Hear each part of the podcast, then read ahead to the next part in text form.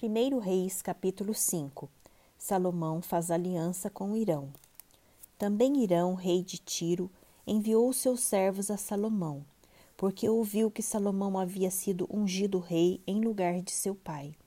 Acontece que Irão sempre tinha sido amigo de Davi. Então Salomão enviou mensageiros a Irão, dizendo: Você sabe que Davi, meu pai, não pôde edificar um templo ao nome do Senhor seu Deus, por causa das guerras em que se viu envolvido, e até que o Senhor pôs os seus inimigos debaixo dos pés dele. Porém, a mim, o Senhor meu Deus tem dado descanso de todos os lados. Não há nem inimigo, nem adversidade alguma. Por isso tenho a intenção de edificar um templo ao nome do Senhor meu Deus, como o Senhor falou a Davi, meu pai, dizendo: O seu filho que porei em seu lugar no seu trono, esse edificará uma casa ao meu nome. Agora ordene que cortem cedros do Líbano para mim. Os meus servos estarão com seus servos, e eu lhes pagarei o salário destes segundo o que você determinar. Porque você bem sabe que entre o meu povo não há quem saiba cortar a madeira como os sidônios.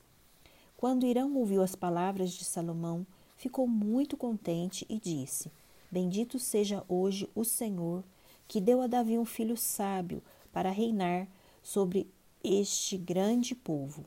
Irão enviou mensageiros a Salomão, dizendo: Ouvi a mensagem que você me enviou. Farei tudo o que você deseja no que se refere às madeiras de cedro e de cipreste. Os meus servos as levarão desde o Líbano até o mar e eu farei com que sejam conduzidas enjangadas pelo mar até o lugar que você disser. Ali elas serão desamarradas e você as receberá. E você também fará minha vontade, dando provisões à minha casa.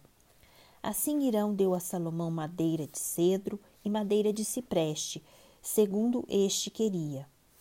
Salomão deu a Irão duas mil toneladas de trigo para sustento da sua casa e quatrocentos mil litros de azeite de oliva puro, e o fazia de ano em ano. O Senhor deu sabedoria a Salomão, como lhe havia prometido. Havia paz entre Irão e Salomão, e eles fizeram uma aliança entre si. Preparativos para edificar o templo. O rei Salomão formou uma leva de trabalhadores forçados dentre todo o Israel, num total de 30 mil homens. Ele os enviava ao Líbano alternadamente, dez mil por mês. Um mês estavam no Líbano e dois meses cada um em sua casa. E Adonirão dirigia a leva. Salomão tinha também setenta mil que levavam as cargas e oitenta mil que talhavam pedra nas montanhas, além dos chefes oficiais de Salomão, em número de três mil e trezentos, que dirigiam a obra e davam ordens ao povo que a executava. O rei mandou que trouxessem pedras grandes, pedras preciosas e pedras lavradas para os alicerces do templo. Os edificadores de Salomão e os de Irão e os giglitas cortaram as pedras e prepararam a madeira e as pedras para edificar o templo.